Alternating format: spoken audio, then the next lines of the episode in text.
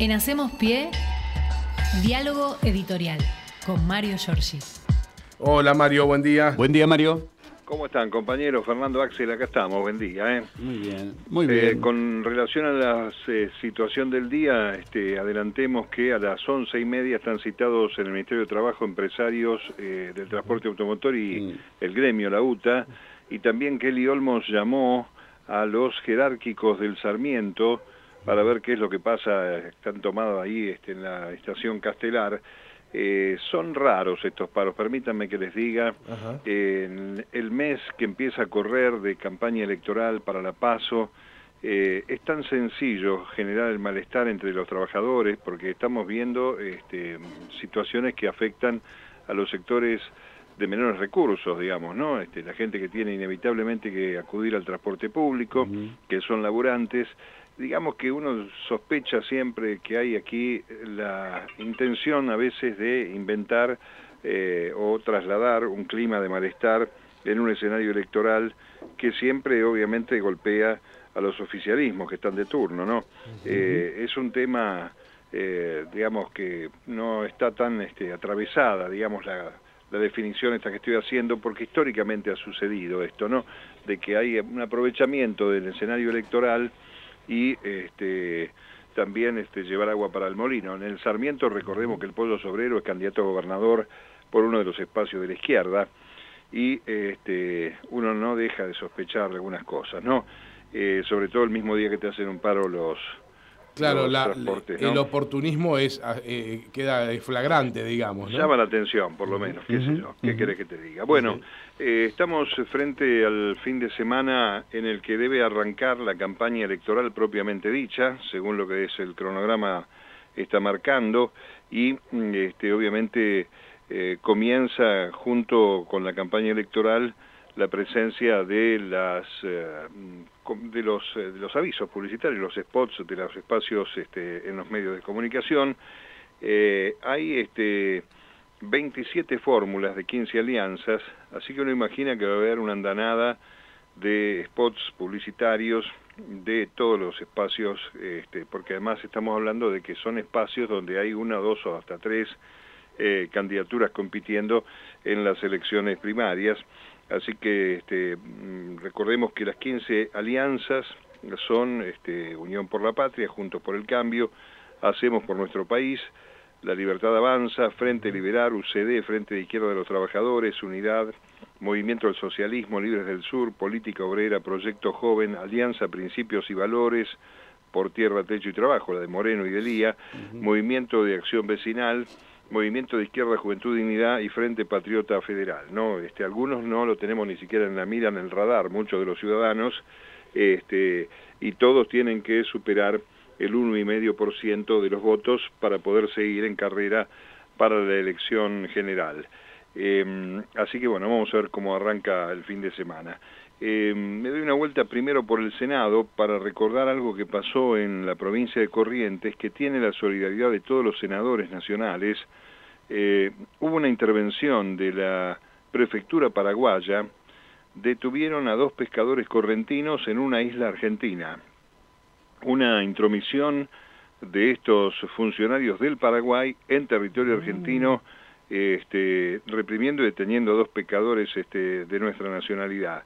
Eh, el jefe de la bancada oficialista, José Mayans, eh, dijo que le estaban dando una mano y un respaldo al gobernador correntino Gustavo Valdés en un pedido con el incidente con Paraguay que ya tomó manos eh, la Cancillería Argentina y que mm, este, el Senado acompaña en el reclamo a Valdés, este, así que vamos a ver qué sucede con esto. Es un incidente que no ha tenido mucha, eh, mucha presencia en los medios, pero han participado allí este, en un suceso que es raro, por lo menos una, eh, un exceso este, en territorio nacional en esa zona limítrofe donde hay este, sobre el río eh, una divisoria este, limítrofe que deja del lado argentino algunas islas y la prefectura se metió, parece, del Paraguay en, en, un, en camisas de once varas.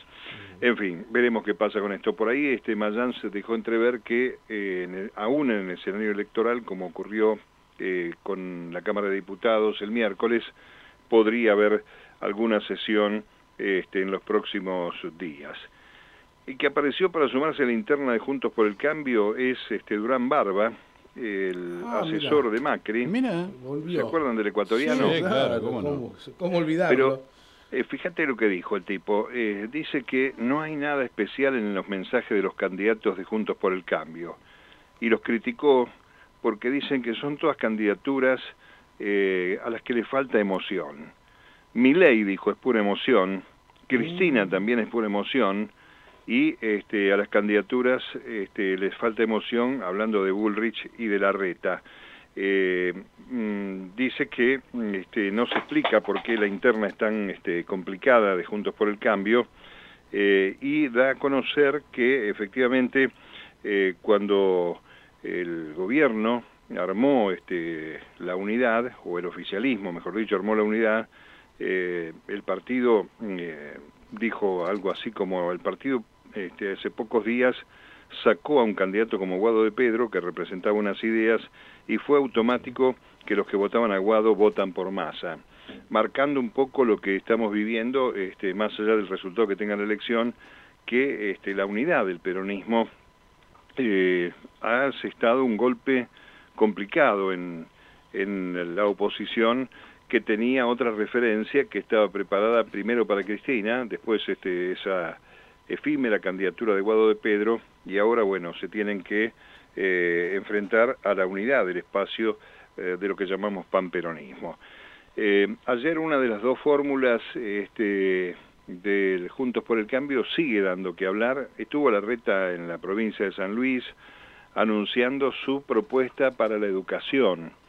Eh, esto lo hizo después de lo que contábamos ayer, de que los docentes carneros iban a tener un premio de 60 lucas de guita que le iban a descontar a los docentes que paraban.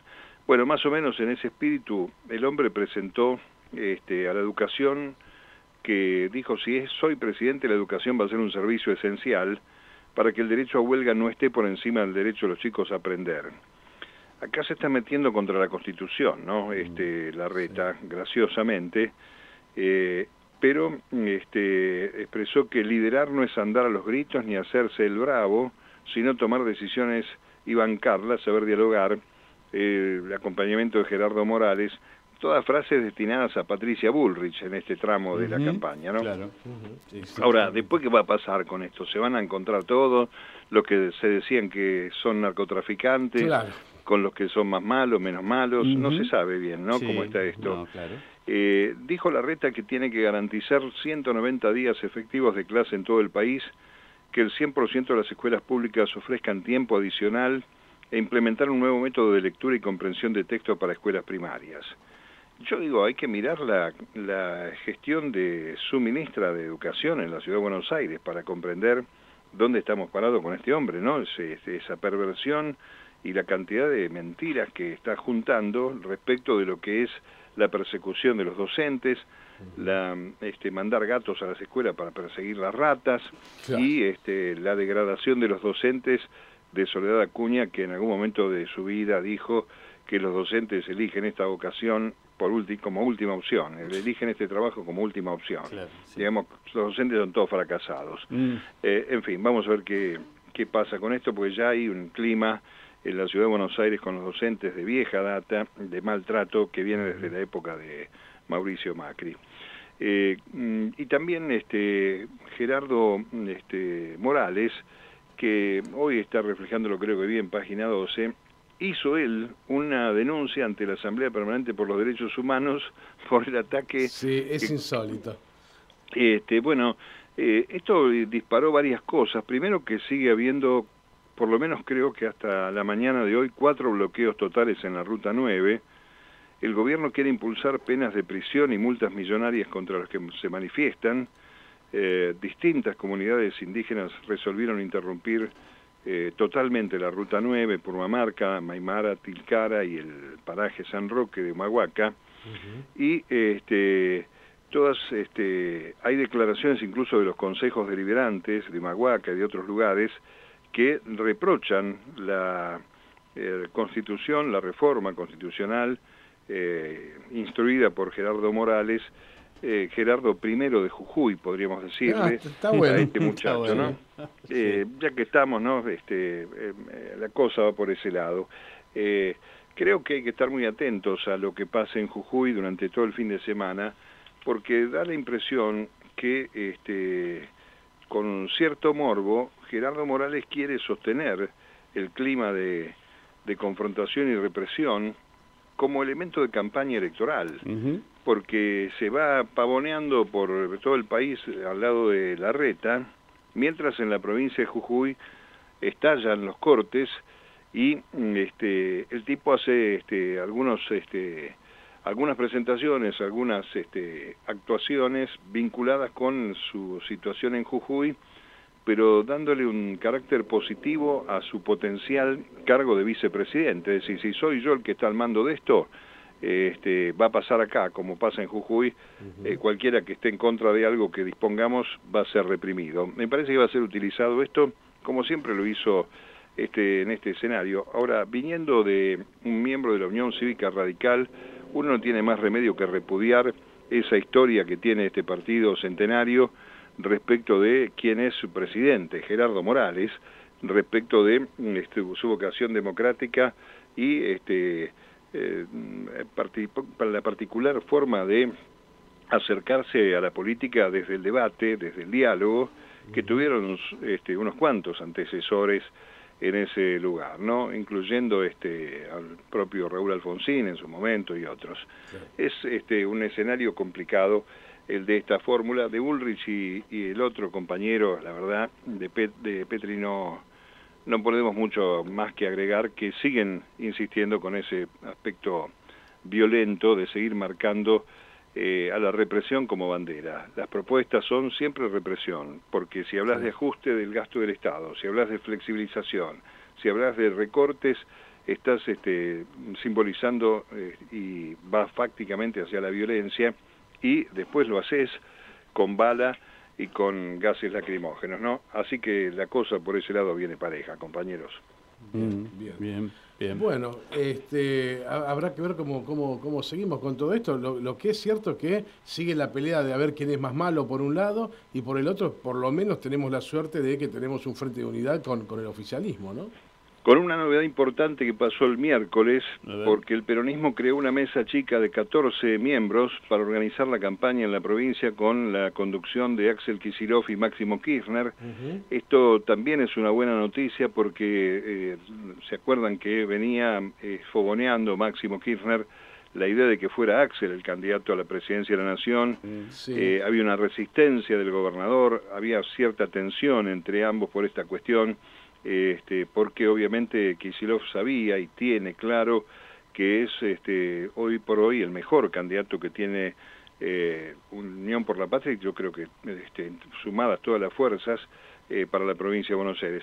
Así que se armó esta mesa con Axel y con Máximo, el miércoles a la noche se juntaron, eh, va a trabajar con cierta periodicidad y este, la integran además del gobernador y el hijo de la vicepresidenta, eh, Martín Insaurralde, Verónica Magario, Jorge Ferraresi, Gustavo Menéndez, Cristina Álvarez Rodríguez, Carlos Bianco y Gabriel Catopodis, y creo que va a ir por el lado de Massa eh, Luis Andriotti. Hay que recordar que mm, eh, Guado de Pedro es además este, el, jefe, de campaña. el amante de campaña, ¿no? Jefe de campaña. Así que lo sumaron este, a Guado de Pedro y también al Cuervo Larroque, y también a Fernando Espinosa y a Mario Seco.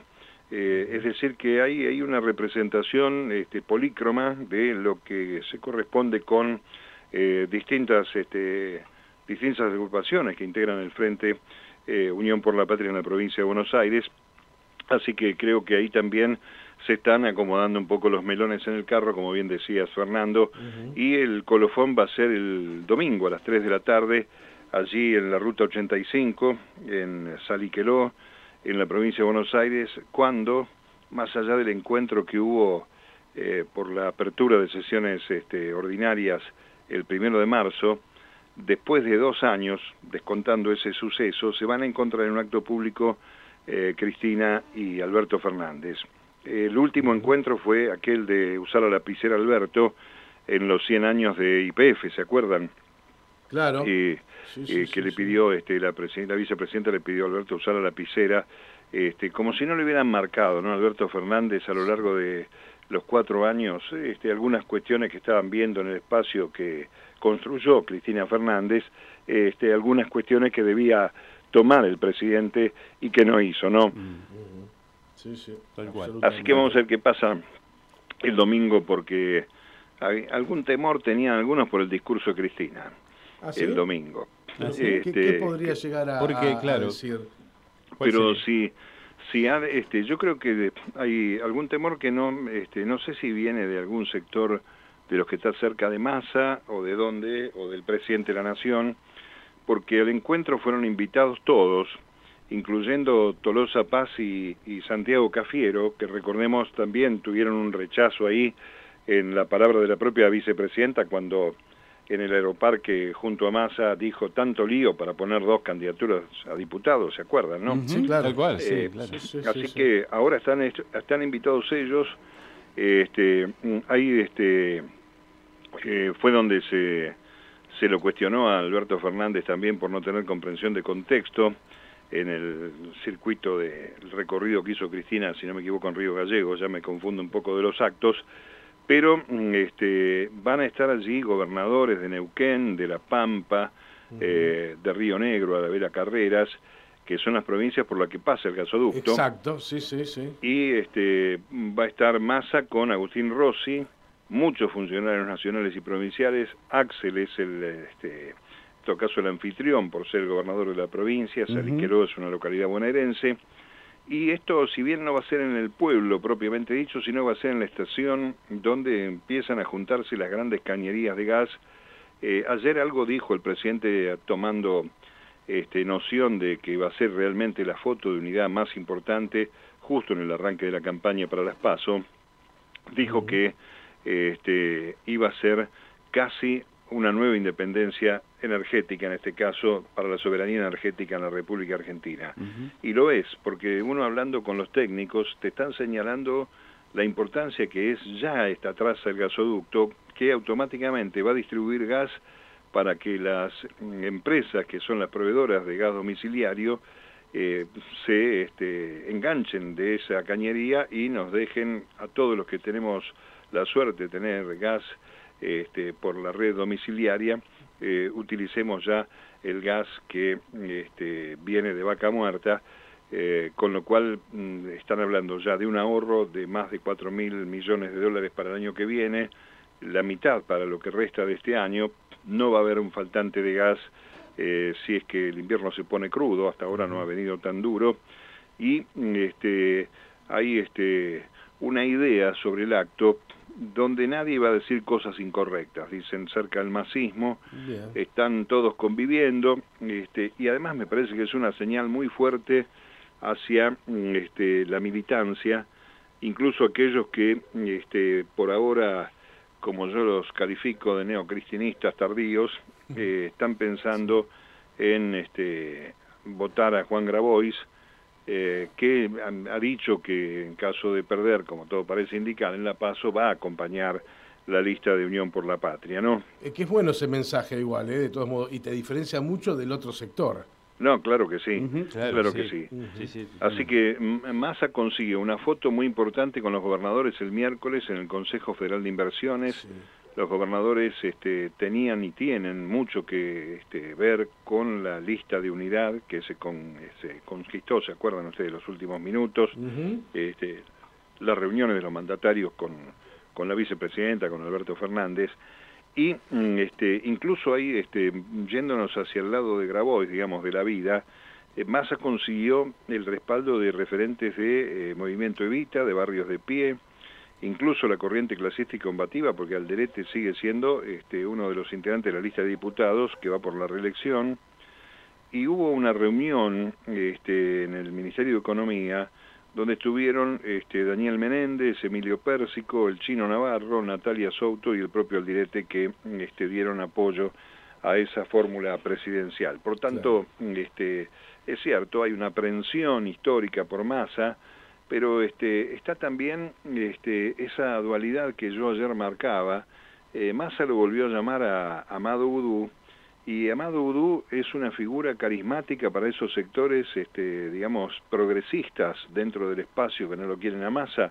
Es contradictorio, ¿no? Así que yo supongo que por ahora, más testimonial que otra cosa, hay gente que lo va a votar, y dice públicamente lo va a votar a Grabois, pero después no tendrá más remedio que optar entre la derecha y este, la fórmula Massa-Rossi en el escenario de la elección general pero como vemos tenemos un este, domingo con este, un, un, acto clave claro. y, este, y también tenemos obviamente la situación interna de Juntos por el Cambio, donde hay que destacar este, la cuestión de Franco Rinaldi, el candidato primer legislador, Tremendo. que este, recordemos incluso que hubo una un ataque, hacia él. si no me equivoco, de Milei, de alguien de, Milei que dijo que es un discapacitado. No, bueno. Pero es increíble entre ellos. No, pero además este, te digo algo, lo salió a defender Guado de Pedro, que obviamente tiene una discapacidad,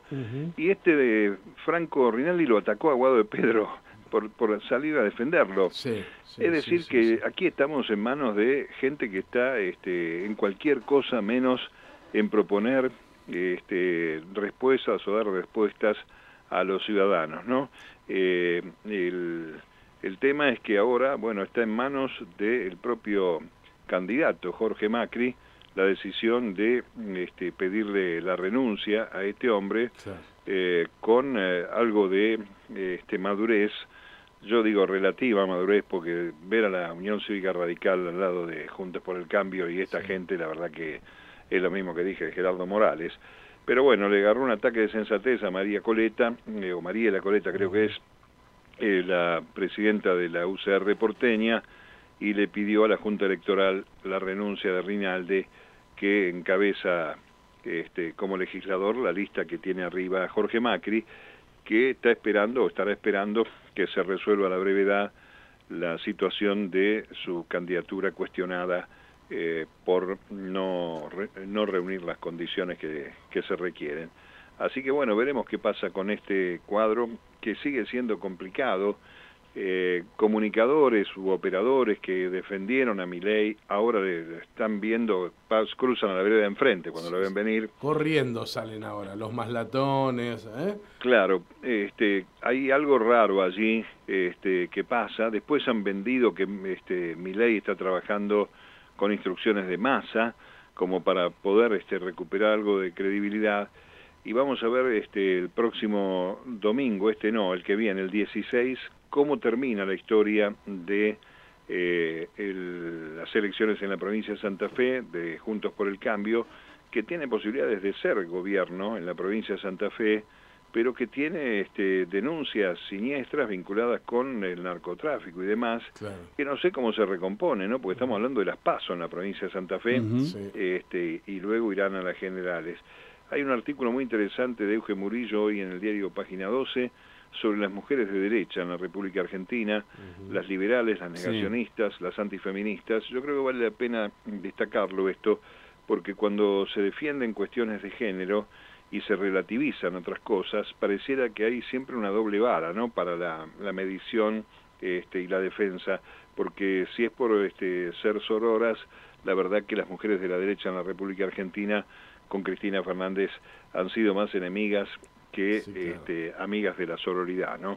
Eh, en fin, bueno, son detalles que van a ir surgiendo. Esperemos que la campaña no llegue a este, tener visos de violencia o de alguna situación que haya que lamentar por ahora es verborragia pura, propuestas este, recalcitrantes que nos llevan, como dijo la reta, a la primera mitad del siglo pasado, mientras este, hay, una, hay una decisión política que se va a manifestar en un escenario inusual para la Argentina de crisis, que es la inauguración de este gasoducto extraordinario que va a traer este, no solamente recursos, sino resolver un enorme problema y este, una, una cosa que no, no podemos imaginar porque no tenemos el mapa, pero se va a revertir la circulación del gas cuando llegue esta cañería a San Jerónimo en Santa Fe, del que viene de Bolivia hacia el sur, va a ir mm, desde San Jerónimo al norte y va a tener gas, mucha gente que en este momento paga carísimo el gas envasado.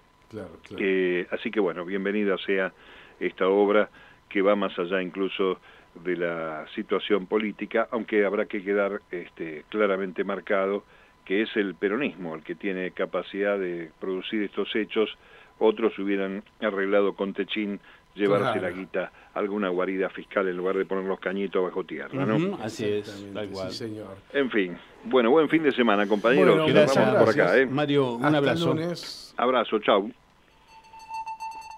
En Hacemos Pie, diálogo editorial con Mario Giorgi.